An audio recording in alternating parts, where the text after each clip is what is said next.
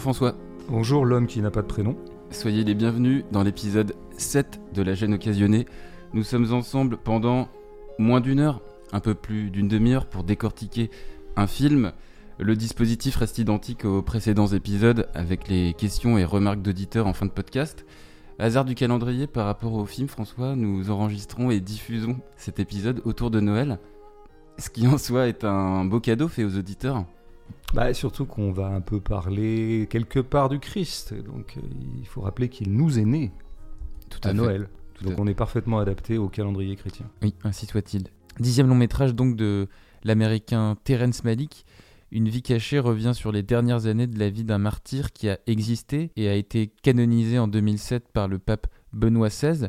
Dans les montagnes d'Autriche, un fermier, Franz, jeune père de famille, vit une existence paisible auprès de sa femme et ses enfants. Le temps des récoltes et des saisons est rompu lorsque l'envahisseur nazi le convoque pour servir l'armée d'Hitler. À travers la restitution des derniers fragments de vie de ce personnage intègre et de son impossibilité d'adhérer au projet hitlérien, Malik réalise une nouvelle variation d'un cinéma panthéiste, agrémenté de questionnements existentiels et de foi, foi au sens religieux bien sûr.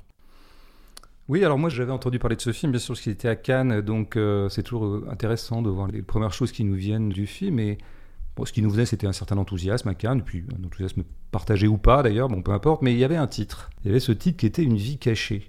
On se met toujours à rêvasser autour d'un titre, surtout que moi j'attendais, j'attends toujours les films de Malik. Je me mais une vie cachée, bon, j'avais entendu que ça se passait sous le nazisme, en Autriche. Bah, alors moi, je m'étais déjà raconté le film. C'était quelqu'un qui allait euh, entrer dans une vie clandestine par refus du nazisme, j'imaginais. euh. Mm. Puis en plus, j'entendais que ce film de Malik était plus classique que les précédents. C'est-à-dire qu'il était revenu à une mouture un peu plus narrative. euh, voilà, c'est des choses qu'on pouvait lire ici ou là, grappiller. Donc voilà, moi j'avais déjà mon scénario. Et alors je vois le film et je suis très surpris parce que je me dis, mais tiens, mais c'est marrant en fait. euh, ce Franz, il se cache pas. De qu'est-ce que c'est que cette vie cachée où il se cache pas? Ah, C'est la première énigme qu'il faut résoudre, euh, voilà, et on a, on a trois heures pour le faire, donc euh, ça tombe bien. Alors, il pose un gros problème de scénario, ce Franz. Il a une espèce de décision, je ne sais pas si c'est le terme, je vais le prendre provisoirement, Mm. qui est de refuser le nazisme, en tout cas précisément de refuser de faire allégeance à Hitler. Bon. Ce qui pose un problème de scénario, c'est que cette décision n'a pas d'histoire. Un scénario raconte quelque chose. Il faut qu'il y ait des éléments de narration, c'est-à-dire de quelque chose qui se déplie dans le temps, qui évolue. Il y a de l'évolution, il y a des aléas, et c'est ça qui va charpenter un récit. Ben là, on n'a pas ça, puisque cette décision semble lui tomber dessus ex nihilo. C'est-à-dire que c'est une décision qui, premièrement, n'a pas d'autre finalité qu'elle-même, Mm. et elle n'a pas de passé.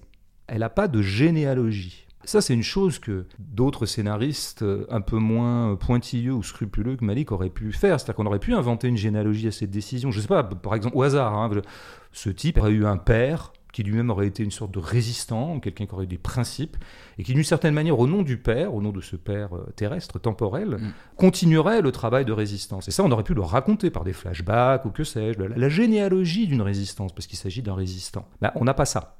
Qu'est-ce qui reste à raconter? Ben, Ce qu'il pourrait raconter, c'est euh, la finalité que donne Franz à sa décision de résister. Par exemple, il pourrait lui donner un débouché, un débouché politique, politico-militaire, c'est-à-dire par exemple s'engager auprès des Alliés. Et là, on aurait eu aussi un autre récit. Mm. Ça serait devenu un film d'action. Bon, ben non. C'est-à-dire qu'il il ne compte ne rien faire de sa décision, ne rien faire de sa résistance. Et c'est pour ça d'ailleurs qu'il y a tout un tas de personnages autour de lui qui essaient évidemment de le convaincre de non pas se parjurer, mais de revenir sur son refus et qui vont produire un argument qui n'aura aucun effet sur lui. L'argument étant, mais ça sert à rien ce que tu fais. Ça va pas changer la donne. Ça va pas arrêter Hitler. Ça va pas arrêter les La nazis. Donc pourquoi faire ça? Pourquoi compromettre ta famille? Pourquoi mettre au banc ta famille? Faire qu'elle est, elle est mise au banc par le village? Pourquoi tant de risques et tant d'écueils pour au bout du compte un bénéfice nul? Franz ne répond même pas à ça, puisqu'il n'attend pas du tout de sa résistance un autre bénéfice qu'elle-même. Alors vous n'avez même pas ça à raconter. Puis la troisième chose qu'on aurait pu raconter, c'est quoi? Bah, c'est l'histoire de la façon dont Franz aurait pu trouver des arrangements. C'est presque toute la trame du roman du 19e. hein. Vous avez euh, un personnage, il a des principes, il se heurte au réel et il va essayer de bon, faire des contrebalancements entre ses principes et le réel. Alors il y aura des négociations, il y aura des compromis, peut-être des compromissions. Bon, ben voilà, c'est Julien Sorel, c'est plein, plein d'autres personnages qu'on connaît bien dans, dans plein de littératures, de plein de pays. Et d'ailleurs, c'est ce que certains personnages vont l'inciter à faire. C'est-à-dire qu'ils vont, essayer de lui dire.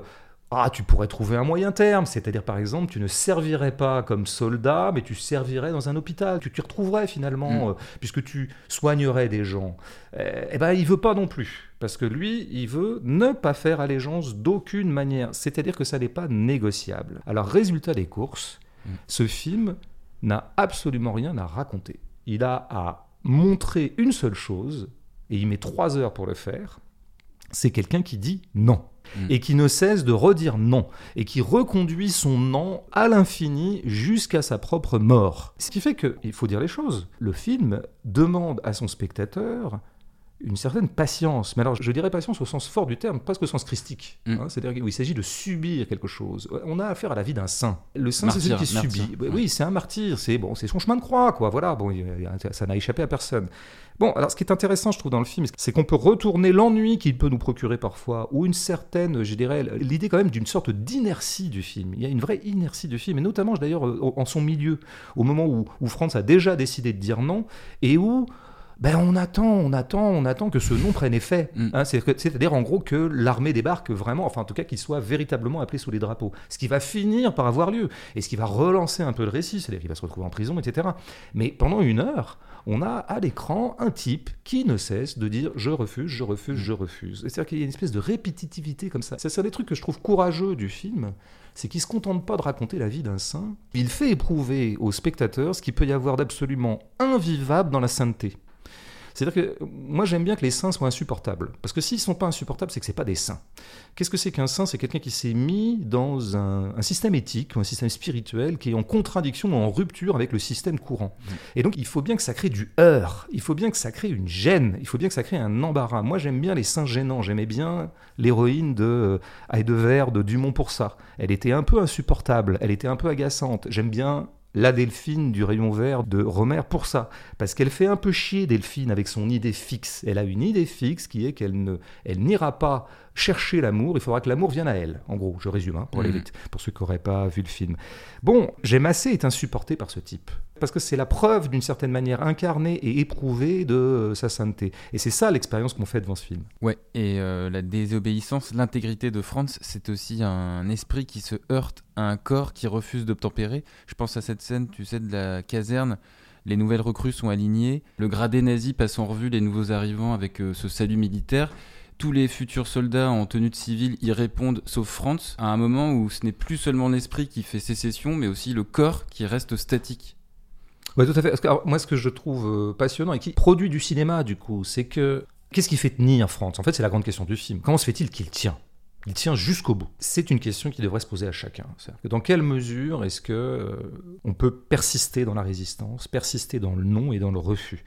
Alors, euh, c'est simple, hein, c'est une histoire de force. Et donc, c'est une histoire de corps. Il y avait ça dans un autre grand cinéaste catholique, ou en tout cas euh, d'inspiration chrétienne, on va le dire comme ça, qui est Rossellini. Mm. Dans ce film génial et connu, j'espère, qui s'appelle Rome ville ouverte, hein, qui se passe aussi tiens, sur le nazisme en Italie, à Rome, euh, fascisme, nazisme, un peu les deux. Et on a affaire à des résistants. Eh bien, chez Rossellini, il y avait vraiment l'idée que résister, cette espèce de mot d'ordre un petit peu comme ça abstrait, hein, c'était d'abord résister par le corps. Et ça se nouait totalement dans des scènes qui sont restées dans les mémoires, je crois. C'était des scènes de torture où véritablement s'incarnait le fait que c'est bien au corps qu'on fait une violence et qu'il faut que le corps trouve la ressource de résister à la violence Mm. qu'on lui fait, à la torture, pour euh, maintenir son idée directrice qui est je ne parlerai pas aux nazis, je ne balancerai pas mes copains, et etc., etc. Il y avait une espèce de croisement entre une sorte de nietzschéisme et de christianisme dans Rome ville ouverte, c'est-à-dire que c'était vraiment montré comme ça, quoi. La foi, c'est de la force, quoi. Alors la question qui nous travaille et qui nous occupe du coup hein, pendant trois heures, c'est pour ça que c'est intéressant ce film, on est passionné, c'est d'où tire-t-il sa force? Bon, alors évidemment, la question euh, contient déjà sa réponse, hein, et, et elle n'est pas mystérieuse. Du Saint-Esprit Mais de la foi. On dit que c'est un objecteur de conscience. hein. Il oppose sa conscience au monde, mais euh, c'est pas sa conscience. C'est beaucoup plus profond que sa conscience, parce que la conscience c'est conscient. Et on peut pas dire que Franz d'ailleurs soit quelqu'un d'éminemment conscient au sens où il articule très peu d'idées. En fait, il dit très peu de choses. Il argumente jamais. Ça n'est pas argumentable. Mm. En revanche, il est saisi par une force. Il se Et- questionne aussi un petit peu.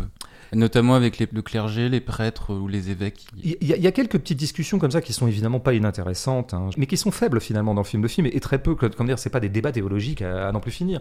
Il y a quand même deux choses qui lui seront dites et qui vont l'éprouver un petit peu. Une première chose, je ne sais plus qui lui dit ça, c'est peut-être l'évêque, ou en tout cas, c'est peut-être un peu tout le monde d'ailleurs. C'est le, le procès qu'on fait toujours un peu au saint, c'est évidemment le péché d'orgueil. C'est-à-dire que le saint serait un orgueilleux. Qu'est-ce qui lui permet de décréter que lui, envers et contre le monde entier, envers et contre le village, envers et contre sa communauté, eh bien lui aura la force de dire non.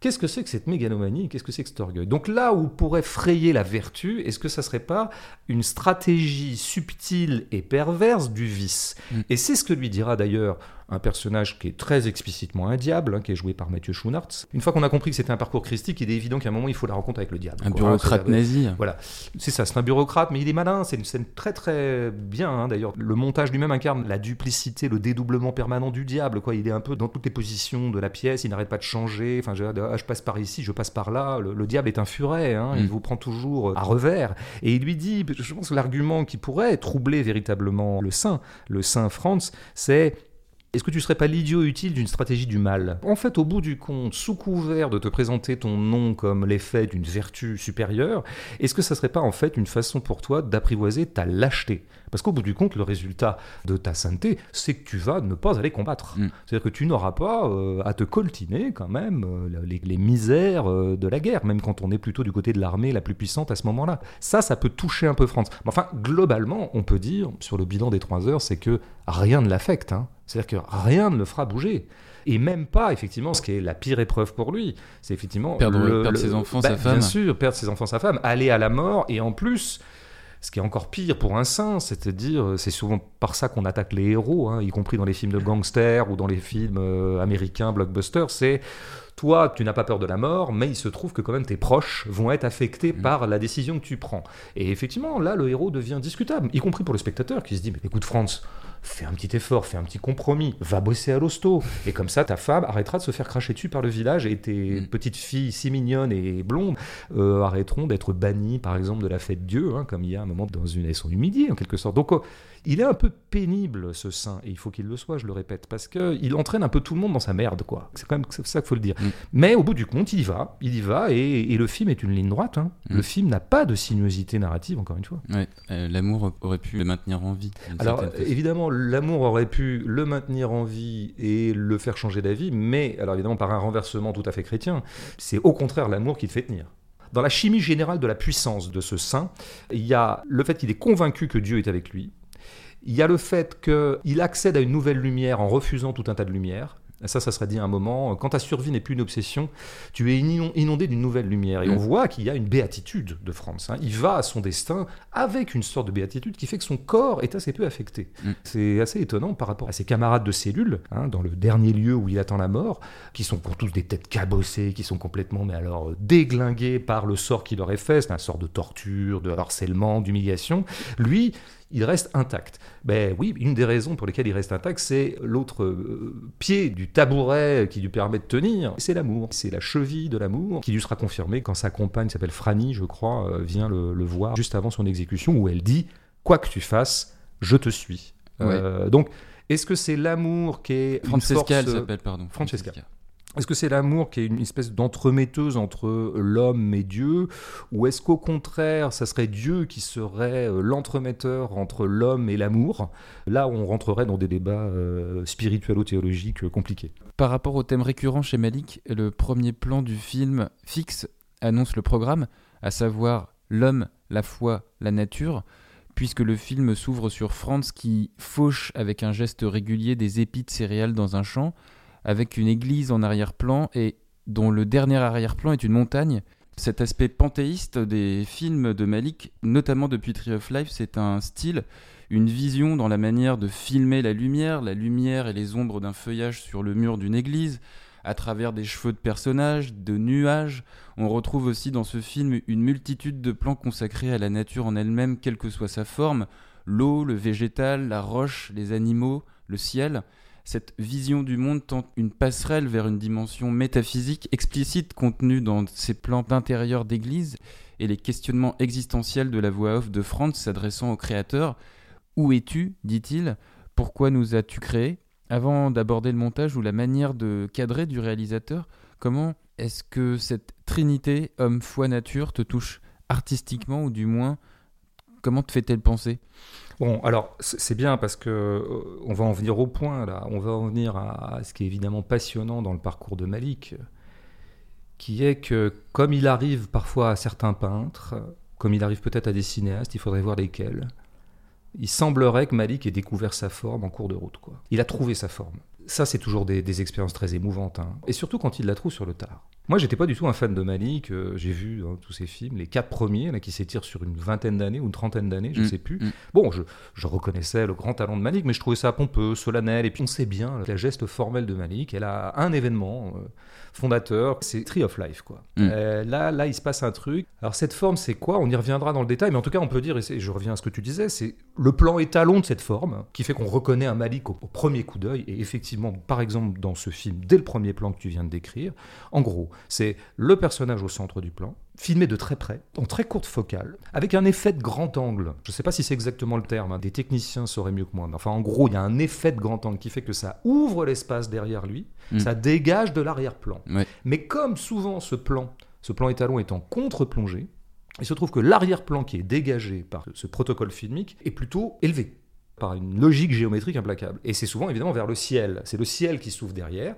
Ça peut être un ciel qui est traversé par une montagne, ce qui va être beaucoup le cas dans ce film, puisqu'on est dans les Alpes autrichiennes, et voilà, on s'en donne à cœur joie.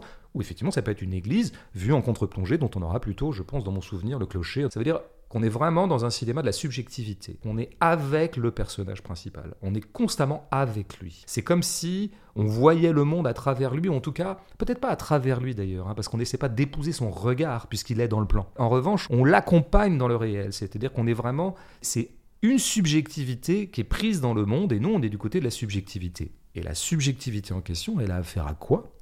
Elle n'a pas affaire avec l'ici-bas, parce que l'ici-bas, ça serait un plan sans contre-plongée, qui serait l'arrière-plan qu'on découvrirait si on avait un plan comme ça horizontal, hein, pur. Ça serait bah, par exemple une rue, ça serait euh, un arrière-plan des maisons, des maisons habitées, ou des gens qui passent, comme il y en a d'ailleurs quelques-uns dans le film, faut pas exagérer. Mais en général, l'arrière-plan, il est plutôt céleste, il est plutôt en tout cas élevé. Et donc on a affaire à un cinéma qui accompagne une subjectivité dans son rapport avec les forces supérieures et célestes. Hein, en gros, les deux personnages principaux de Malik, qui sont induites par ce plan, par mm. ce plan référence, mm. c'est une psyché qu'on peut appeler, si on veut, une âme, qu'on peut appeler une intériorité, une intériorité, parce que la vie cachée, c'est en fait la vie intérieure, ou alors une subjectivité, plus modestement, qui serait, disons, dans son dialogue direct avec Dieu. Dans un dialogue plus ou moins problématique, plus ou moins en harmonie, des fois il pose des questions, en bon Christ. Le Christ lui-même sur la croix a lui-même posé une question à son créateur, enfin en tout cas à son père, qui est lui-même... Euh, c'est pourquoi m'as-tu abandonné? Donc Franz, en tant que saint, peut quand même parfois demander, mais en fait qu'est-ce que je fous là? Est-ce que tu es bien avec moi? Etc. Le doute appartient à la geste de la sainteté. Donc on a un plan, un plan qui est complètement, qui résume à lui seul tout l'édifice mental du cinéma de Malik. Et ça c'est quand même intéressant, quelqu'un qui sait se donner euh, une forme qui soit une incarnation formelle directe de ce qu'il essaie de raconter. Mmh. Et pour compléter un petit peu ce que tu disais sur euh, la syntaxe de cinéma euh, de Malik et ses nouvelles idées de cadrage, toi aussi cette caméra flottante qui va et vient entre les personnages souvent, euh, son utilisation aussi des coupes franches entre chaque plan, ce qu'on appelle ces jump cuts dans le montage, des procédés qui servent souvent à, illustrer aussi euh, les réminiscences des personnages, notamment euh, Sean Penn dans Tree of Life, d'une mémoire non linéaire. Sur ce film, on sent quand même que il y a certains critiques qui ont un peu démissionné face à ce mode de réalisation, en parlant par exemple de logorée visuelle. De quel côté est-ce que tu te situes par rapport à ces intentions-là? Bah, Encore une fois, moi j'ai toujours un peu de, de, toute façon un respect a priori, euh, sans être forcément un immense malikien ou malikissime ou malikissimien. Euh, je veux dire, de toute façon, j'ai un respect pour quelqu'un qui invente une forme. Et il en a inventé une. Hein, bon, voilà. Et par ailleurs, il se trouve que cette forme qu'il s'est donnée, il ne s'était pas donnée euh, comme une affaîtrie ou comme un habillage chic. Il peut y avoir du chic chez Malik, mais ça j'y reviendrai. Mm. Mais c'est-à-dire qu'il s'est donné la forme dont il avait besoin par rapport à ce qu'il devait raconter. Et donc ce que tu viens de décrire, qui est l'autre aspect formel, là, tout, tout à l'heure, j'ai décrit le plan, le plan étalon. Mm. Maintenant, tu parles de syntaxe, c'est-à-dire l'enchaînement des plans. Hein. Mm. Le montage, quoi. D'abord, c'est un film qui ne tient que par son montage. Bah, ce qui est bien, c'est qu'en l'occurrence, par exemple, il ne se contente pas de raconter quelqu'un qui refuse le monde, qui refuse la marche du monde. France. Il produit une forme qui elle-même est en contradiction avec la forme dominante du monde. Bon, alors ça, c'est quand même la moindre des choses qu'on attend d'un artiste. Quoi. Bon, bah, la première opération qu'il fait, c'est qu'il oppose à un récit, comme tu l'as dit, linéaire, narratif, euh, voilà, où le plan B est toujours la suite du plan A, bah, dans un système souvent de cause et d'effet qui Mm. caractérise une, un cinéma du scénario. Bon, bah lui, c'est pas ce qu'il fait.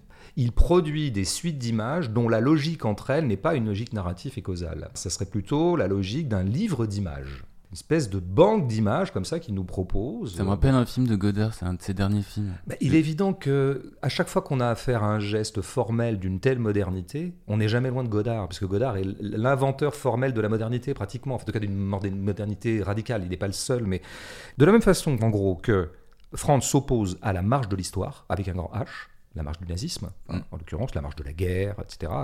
Les pauvres hommes qui ici-bas s'entretuent, qui vont à leur désastre aussi, mais un désastre sans sainteté, eh bien, Malik s'oppose à l'histoire avec un petit H. Il s'oppose à une logique de raconter une histoire. À quoi il oppose? Bon, ce qu'on pourrait appeler peut-être plutôt une géographie. C'est peut-être un peu trop grossier ce que je viens de dire, mais enfin, il y a quelque chose comme ça. Ou alors on pourrait appeler ça opposer à un cinéma narratif, un cinéma contemplatif. Mm. C'est-à-dire que c'est un cinéma qui va plutôt proposer des images, non pas qui racontent des choses, mais des images qu'on doit regarder, qui valent pour ce qu'il y a dedans. Ce qui est beau dans, le, dans ce film, c'est qu'on voit plein de trucs. hein. Qu'est-ce qu'on voit de choses quand même? On voit des gestes, on voit, euh, voilà, c'est pas quelqu'un qui a une certaine rêverie sur la vie villageoise, la vie rurale, la vie bucolique, la vie euh, agricole. Mm. Bon, bah, il le fait. Il aime montrer les gestes agricoles, on en voit plein dans le film. Il aime la matière, on voit du bois, on voit, on voit de la terre, hein, ça, on, voit, on voit de l'herbe. Des meules, euh, Tout ça, enfin, des, je veux des dire, meules, des moulins, des moulins à eau. Ouais, ouais, ouais. on- donc on voit, donc il oppose comme ça une sorte de cinéma de la présence. hein. il essaie de rendre présent et tangible et sensible le monde.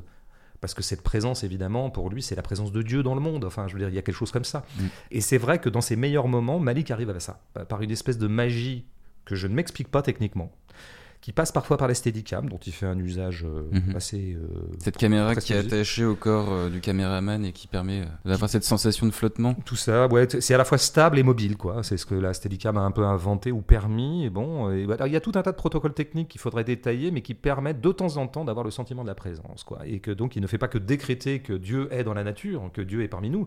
Il le fait. Après, il y a un autre aspect qui, moi, m'intéresse encore plus dans ce qu'il a inventé comme forme, qui est peut-être le centre de la forme qu'il a inventé, c'est ce qu'il fait avec le son. Parce qu'il a inventé aussi par le son une autre forme de résistance formelle, Mm. une autre forme de refus au diktat de l'usage du son. Et notamment, il fait un premier geste qui est le geste prototypal de la modernité. Et ce qui nous ramènerait à Godard, c'est qu'il disjoint le son et l'image. Disjonction du son et de l'image. Euh, Ce qui n'est pas courant, en tout cas pas dans un cinéma standard, etc. Hyper déstabilisant. C'est très déstabilisant. C'est-à-dire qu'en gros, vous voyez une image et, en- et le son que vous entendez n'est pas émis par cette image-là. Il absente souvent le son direct, en tout cas il le met derrière, recouvert beaucoup par la musique, etc. hein. Mais surtout, la voix qu'on entend est rarement une voix in. C'est très étonnant parce que même quand vous avez quand même deux personnages qui sont en train de se parler, ils ont un dialogue, un échange, comme il y en a dans le film, hein, eh bien, il est rare qu'on les voit parler. On dirait que Malik s'arrange toujours pour absenter l'image simple que ferait n'importe quel euh, cinéma académique. C'est-à-dire un type parle, on le filme parlant, puis on voit sa bouche parler. Des sons qu'il émet, bah, je les entends. Alors lui, on dirait qu'il veut toujours contourner ça. Et alors parfois, on a carrément euh, la radicalisation de ce processus-là, c'est une voix off. Mm. Une voix complètement off. On voit les gens faire quelque chose et on les entend dire autre chose. Dire quelque chose qui plane un peu au-dessus du plan. Alors là, on sait que dans le film, le texte a beaucoup été extrait de lettres qu'a envoyé Franz à Relation à son épistolaire. hein. euh, Alors, est-ce que je ne sais pas si Malik a inventé par ailleurs de- du texte ou si c'est tenu euh, au contenu des lettres je, crois, je crois que c'est les lettres euh, entre Franz et Francesca. Je- et sa femme. Il s'est servi de lettres qu'on a conservées et qui ont été retrouvées, et absolument, mais je me demandais juste si euh, tout le texte de la voix venait de ces lettres-là ou s'il y avait parfois des trucs qui ont été écrits par Malik. Mm. Moi, je dirais oui, parce que je trouve que parfois ça monte un peu en gamme théologique. Je ne sais pas si Franz avait cette hauteur de vue, mais peut-être que oui. hein. Bon. Mhm. En tout cas, il n'en reste pas moins que eh ben, se crée une espèce de contre-monde par le son. C'est-à-dire que le son devient le lieu de la résistance ou le lieu de l'alternative. Il invente une poche de son qui est en rupture avec le son du monde.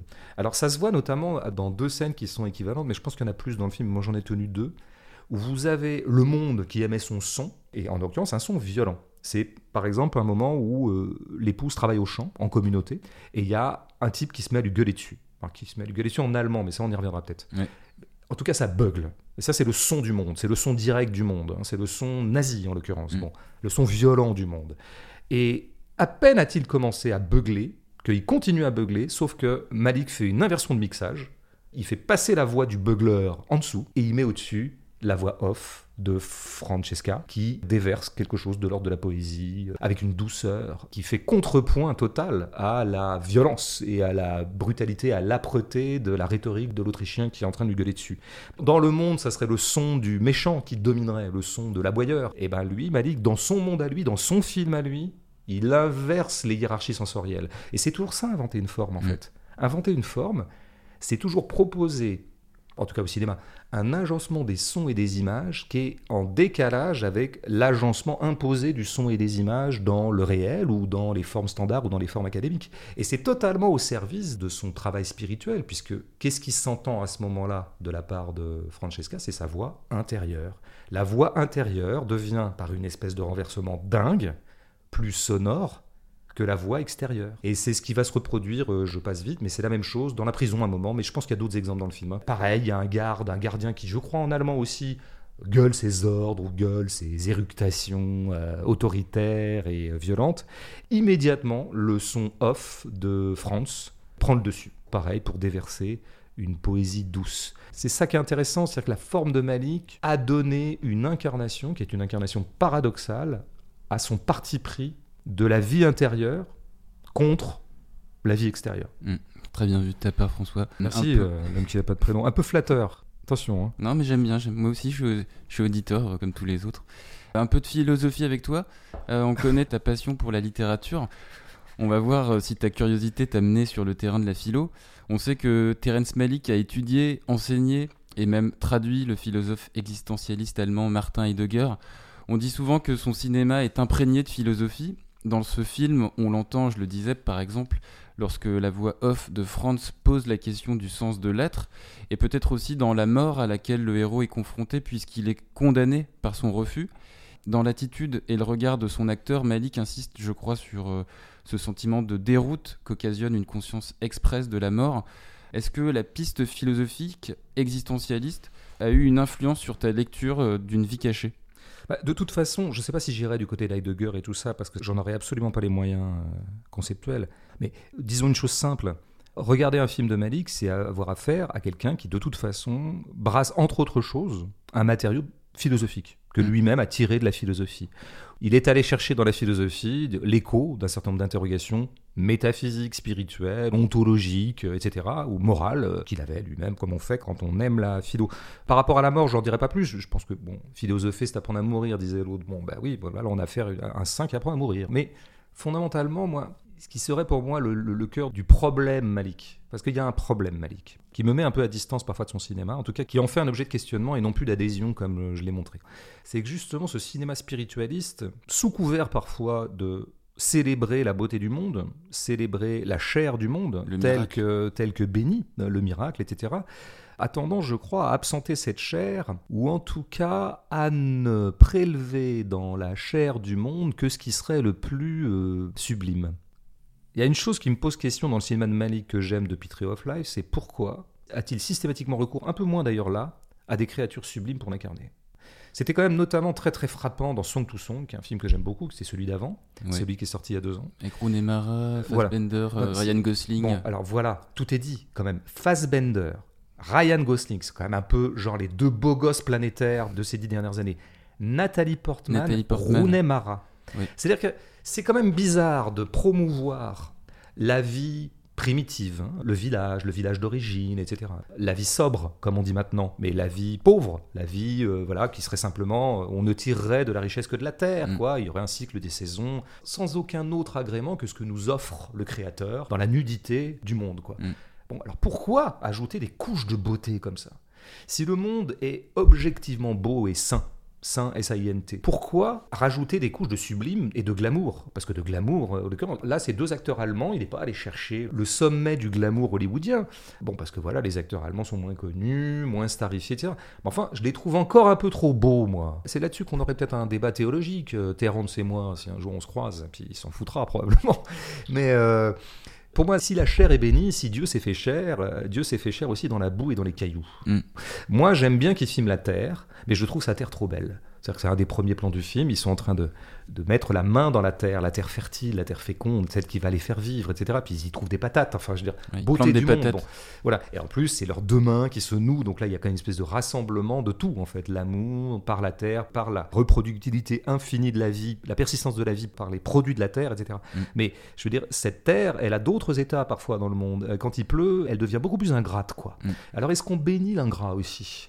Là-dessus, moi, je suis plus bernanosien que malikien. C'est-à-dire, je crois que la sainteté, elle est aussi dans la boue, elle est aussi dans le caillou, elle est dans la laideur. Et moi, j'aimerais bien qu'il y ait un peu plus de gens laids, ou en tout cas de gens disgracieux dans les films de Malik. Je trouve ça trop gracieux. Je trouve que sa montagne autrichienne est un peu trop belle pour moi. Je préfère largement l'aridité dans laquelle Pasolini installait son évangile selon saint Matthieu. Je Mhm. crois que ça a été filmé. Alors je sais plus si c'est dans le site de l'Italie ou dans un pays du Maghreb à, à vérifier. Mais enfin en tout cas, euh, vraiment c'était aride quoi. On sentait la pierre, la pierre du monde, la pierre pour le coup inféconde du monde. Hein, parce qu'on peut pas faire pousser de patates dans la pierre.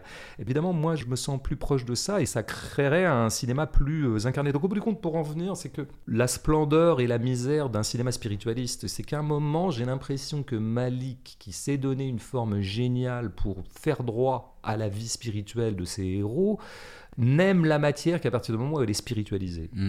Il y a un moment d'ailleurs où il fait intervenir un peintre d'icônes. hein. C'est une petite scène comme ça, dont on voit bien qu'elle est une espèce de méta-scène, hein, où Malik affirme à travers lui une esthétique. Et ce peintre d'icônes qui est en train de travailler... et Ah oui, oui, oui, dans l'église. voilà, il est... euh, en train de parler avec euh, Franz, qui lui-même euh, souvent travaille à l'église. Il fait quelques petits travaux, rend service, je pense, bénévolement.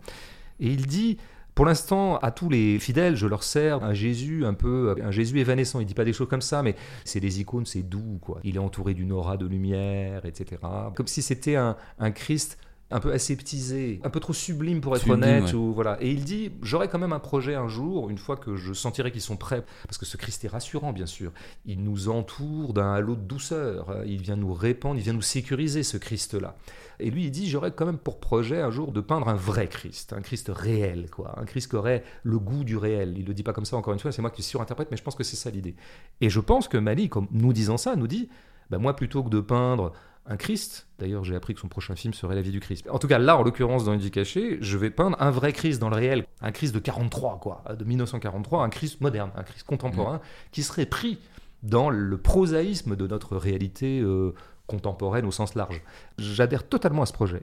Moi, j'adore que les saints, ils aient des gueules comme le héros de l'humanité de Dumont, Mm. ou comme les héros de Dumont en général. Ah ben oui, ça, c'est des saints qui de la gueule, j'ai envie de dire. En tout cas, qui ont de la gueule, quoi, qui portent en eux la trivialité du monde, et ça rend d'autant plus bouleversante leur sainteté. Mm. C'était ça qui était extraordinaire dans cet immense film qu'est l'humanité. Là, je trouve son Franz encore un peu trop beau, un peu trop blond, un peu trop épargné, un peu trop... Voilà. Et c'est à l'image en général de tout le film que je trouve... euh, J'ai dit à quel point tout à l'heure il, il- il aimait filmer la matière. Oui, mais son bois, le bois de son chalet, m'évoque un peu trop souvent ce que pourrait être le bois d'un gîte rural dans le sud de la France Mm. maintenant, ou même euh, dans des régions plus montagneuses. Une espèce de néo-bucolisme, vous voyez, de... Est-ce qu'on n'aurait pas affaire à un kitsch de la nature et un kitsch du village plutôt qu'à un vrai village Ouais, c'est vrai qu'on a l'impression parfois que l'intérieur des maisons ressemble à des locations d'Airbnb. Voilà, voilà, ou, ou à la maison de Charles Ingalls, quoi, et en, en- et en moins rugueux que la petite maison Ouais. dans la prairie. À une Euh, époque où potentiellement l'aspirateur n'existait pas encore. Oui, c'est ça. C'est la première idée que j'ai eue sur le film, c'est que c'est d'abord un film qui documente qu'est-ce que c'était que la vie avant l'aspirateur. Je Mm. pense qu'on tient là une thèse euh, fondamentale, qui a été assez peu écrite d'ailleurs, parce que les gens ont peur. Les gens ont peur de ce genre de thèse. Sans transition, je te propose François qu'on passe aux questions des auditeurs. Euh, on en a trois. Alors une question de Katia. Elle est pas facile cette question. Que penses-tu du traitement malikien de la sainteté par rapport à ce qui s'était fait jusqu'à présent au cinéma? Oui, ben alors là, ça reviendrait un petit peu à ce que je disais. Effectivement, ça serait. Bon, je suis pas un spécialiste de la sainteté au cinéma, mais les personnages de saints m'intéressent toujours beaucoup pour des raisons. Appelons-les des raisons personnelles, ce qui veut absolument tout et rien dire, mais en tout cas, ça m'intéresse. Et donc, on en a beaucoup. On en a chez Bresson, on en a chez les grands cinéastes, disons, d'inspiration euh, chrétienne, chez Rossellini, comme je le disais, chez Romer, tiens aussi, pourquoi pas, euh, chez Scorsese, beaucoup de crucifiés chez Scorsese, beaucoup de chemins de croix. euh. Alors après, moi, je crois que le débat serait celui-là. Comment est-ce qu'on représente un saint quand on représente un saint? C'est Mm. quoi un saint, en fait? Mm. et je trouve où Malik fait très très bien le boulot, c'est de nous montrer, je le répète, à quel point la sainteté, elle est intempestive, elle est scandaleuse. Et donc elle est concrètement pénible. Franz est pénible. Il est pénible à autrui, il est pénible aux villageois, qui sont eux-mêmes très pénibles, hein, d'une certaine manière, notamment quand ils se convertissent totalement au nazisme. Euh, bon, ce maire, là, une figure assez intéressante, hein, parce que je crois que d'une certaine manière... Qui a une gueule, pour le coup. Il a une gueule, oui, oui, mais précisément, il incarne le mal. Mm. C'est ça. Ceux qui ont une gueule sont les antéchrists. C'est un peu dommage. Donc, je crois qu'il y a quand même un peu l'idée platonicienne ou néo-platonicienne chez Malik, tu vois. Tu, voulais me faire parler de philo, ben allons-y.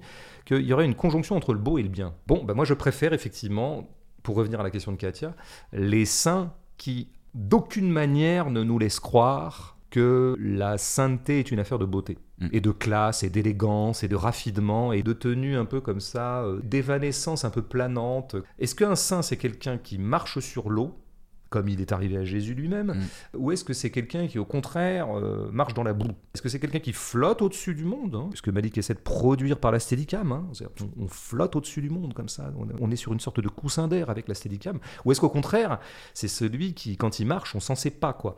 Là-dessus, je préfère le Jésus de Rabat Hammerzemesh, par exemple, euh, il y a quelques années dans l'histoire de Judas. Je, l'ai dit, je préfère le Christ de Pasolini et tous les mini-Christ qu'il a disposés dans son cinéma, euh, et évidemment du Mm, mm. Question de Schnoops. Que penses-tu de l'utilisation de l'allemand dans le film? Je précise avant ta réponse que le film se déroule donc en terre germanophone, entre Berlin et les, Alpes autrichiennes, et qu'étrangement, malgré le fait que les acteurs le soient également, les dialogues entre les personnages sont en anglais. Oui, alors ça, c'est une question très bonne de Schnoops. Euh, quel drôle de pseudo. Alors, pseudo de merde, question de rêve. Comme quoi c'est possible. Disjonction, etc. Son image. Non, évidemment que c'est une question qu'on doit se poser. Qu'est-ce que c'est que ce bordel? Qu'est-ce que c'est que Malik, qui fait un film qui se passe en Autriche, et en plus qui est très incarné sur la situation autrichienne de 38, 39, 41, voilà, l'Anschluss, tout ça, le rapport à l'Allemagne, mm. et qui le fait en anglais? Moi, je me dis, bon, évidemment, c'est des contrainte de production. C'est le premier geste que je me fais. En même temps, je me dis, euh, bon, Malik, au point il en est, de célébrité. De, en plus, il apparaît jamais dans les promotions de ses films. Oui, c'est ça. Est-ce que lui n'aurait pas pu imposer à ses producteurs, parce que la marque Malik, elle a quand même un gros capital, euh, symbolique en tout cas, un film totalement en allemand. Alors je disais ça récemment à une connaissance et qui me répondait, mais en fait Malik, non, il n'a pas tant de capital que ça. Ses derniers films ont été plutôt des échecs en fait. Mm. Donc peut-être qu'en fait, dans le rapport de force avec les producteurs, à un moment, lui leur a dit, je sais pas, hein, ça va être en allemand. En plus, il semblerait qu'il aime bien la langue allemande, puisque précisément il a traduit Heidegger dans ses années universitaires. Mm. Donc ça lui aurait pas à lui poser problème de le faire, et donc ça serait un impératif de production. Ou bien, on en reviendrait à la petite objection que j'aurais à lui faire, à savoir que finalement l'incarnation réelle des choses, ça n'intéresse pas beaucoup. Restituer la vérité d'un corps, c'est quand même aussi restituer la langue qui parle, c'est pas rien, parce que ça fait partie de la trivialité du monde. Hein. Vous avez affaire à des langues, vous les comprenez pas, elles sont opaques bon, bah, faut vous la coltiner, quoi. Parce que le réel, c'est pas facile. Le réel, c'est ce qui résiste, euh, comme disait l'autre, euh, mm. à peu près. Et là, je retrouve un peu son dualisme, en fait. Cette façon de séparer le bon grain de livret, le bon monde beau et le mauvais monde trivial. Et donc, il faudrait séparer entre la langue un peu élégante, parce que c'est la langue de l'actorat mondial, qui serait la langue euh, anglo-saxonne, qui serait un peu sécurisante pour nous, et la langue brutale, âpre, en tout cas hermétique, qui serait pour 90% des spectateurs, sauf les Allemands, euh, la langue allemande. Et d'ailleurs, il pousse, il radicalise le truc jusqu'à une opération qui est quand même euh, que seul Malik peut se permettre sans se faire euh, tout de suite assassiner par tout le monde. Il y a de l'allemand quand même dans le film. Il arrive que des personnages qu'on a vu pourtant parler en anglais se mettent à parler en allemand et c'est souvent des moments pour exprimer de la violence. Mm. Hein. C'est-à-dire, ça va être des moments où verbale. Voilà, l'agression verbale. Donc c'est la façon dont l'allemand est utilisé dans les films comme La 7 compagnie dans les années 70 avec mm. Jean Lefebvre, l'immense Jean Lefebvre et autres grands acteurs comme Pierre Tornade dans mon souvenir, qui était toujours en but à des Allemands. Et l'allemand, en gros, c'était une espèce de. Il était toujours en bataillon de 3 ou 4. Il passait au loin, il avait un casque à pointe ou quelque chose de cet ordre-là et il, gueulait en allemand. Voilà, c'est, mm. Il disait groupie ou il disait Panzer, ou il disait des trucs comme ça. Bon, que Malik récupère cette espèce de protocole de nanar, euh, c'est un peu étonnant. Et en même temps, il y a quelque chose qui collerait bien avec ce que j'essayais de dire tout à l'heure sur le son, c'était qu'il se sert de l'allemand pour montrer à quel point le son direct du monde est un son brutal. Il est presque brutal en tant que direct. Mais de toute façon, ce protocole essuiera toujours le soupçon de dire Mais Terence, est-ce que tu n'es pas en train de reconduire un cliché savoir que l'allemand serait une langue intrinsèquement brutale, ce qui est quand même absolument intenable. Dernière question de Youssef, qui n'y va pas avec le dos de la cuillère. Au-delà de l'aspect très répétitif du film et de son mysticisme publicitaire, le fait que le film ne laisse absolument aucune place au doute sur la décision de son personnage t'a-t-il emmerdé comme moi? T'as un peu répondu quand même dans le. Ouais, j'ai un peu répondu. Moi, je, je, trouve que Youssef pose les deux bonnes questions quand même. Il y en a une sur laquelle je serais presque d'accord avec lui. En tout cas, je serais assez prêt à abonder. C'est, euh, il dit quoi, mysticisme quoi? Mysticisme publicitaire. Voilà, c'est ça. Alors publicitaire, c'est un peu salaud, évidemment. C'est jamais très sympa publicitaire, et donc non, je n'irai pas jusque là. Et puis les faits parlent un peu pour Malik. On peut pas dire que ce soit quelqu'un qui est obsédé par faire publicité de lui-même. Je veux dire, il s'est rendu rare, il a arrêté de tourner un moment, il le sentait plus, ou qu'il en soit là. En revanche, oui, il y a un mot qui me vient souvent en voyant ces derniers films, y compris les derniers, enfin surtout les derniers que j'ai tendance à défendre beaucoup, c'est le chic. Il y a quelque chose comme un mysticisme chic là-dedans. On n'est jamais loin de la retraite de cadres. Les cadres qui vont dans les monastères, ils vont à un moment vont s'acheter comme ça la beauté euh, de proximité euh, d'un monastère quand on n'y habite pas euh, toute l'année. Pendant deux jours, un monastère c'est beau. Pendant un an, c'est chiant. Et ce qui me ferait venir à la deuxième objection, et ça j'y ai déjà répondu, mais j'y insiste lourdement, c'est toujours compliqué de défendre un film en disant il est chiant et c'est ça qui est bien. Moi le film n'a pas fait chier parce que je trouve qu'il est visuellement toujours intéressant. Et donc il y a quelque chose qui nous tient en permanence, hein, tout ce qu'on a décrit. Mais il est vrai que narrativement, il y a un moment où le film s'embourbe, ce qu'on appelle la violence passive. France, et ça fait partie de son côté insupportable, a une violence passive. Il refuse totalement d'entrer en argumentation et en contact avec autrui, même tous les gens qui se précipitent auprès de lui pour lui dire mais arrête bon.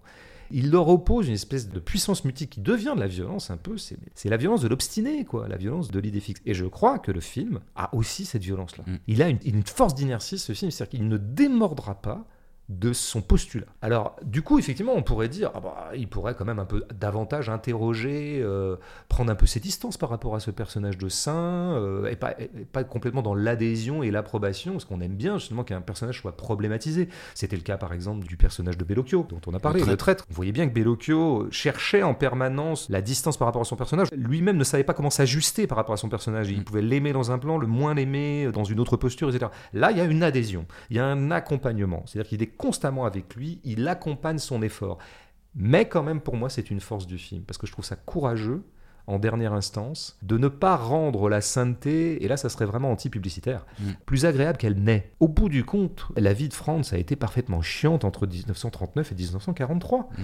parce qu'elle était rivée à un destin impérieux, Bon, bah nous, nous vivons ce destin impérieux pendant trois heures. Oui, je, comprends que des gens aient démissionné devant le film et mm. se sont ennuyés. Mais est-ce que ça tendrait pas à prouver que ces gens-là ont encore beaucoup de chemin à faire pour accéder à la sainteté? Est-ce que Youssef n'est pas en train de tout simplement de nous avouer qu'il n'est pas un saint? Ouais, peut-être. En tout cas, le, geste courageux de Terence Malick pour ce martyr, il y a eu d'autres réalisateurs qui ont eu ce courage d'avoir euh, complètement euh, consacré leur film à un seul personnage. On pense à Top Phillips avec euh, Joker. Oui, c'est ça, c'est les deux grands films de l'année, quoi. Hein. Joker, euh, Joker, Une vie cachée. Bon, là, on est chez les grands, hein. Euh, Todd Phillips, euh, Terrence Malick, François Ozon. Enfin voilà, pour moi, c'est mon, c'est mon trio de, de rêves. Merci François pour cette analyse. Merci l'homme qui n'a pas de prénom. Notre prochain et premier rendez-vous de l'année 2020 sera diffusé, comme vous le savez maintenant, dans 15 jours. Tous nos épisodes de 2019 sont à retrouver sur notre hébergeur SoundCloud, les plateformes iTunes, Spotify, Deezer et Google Podcast.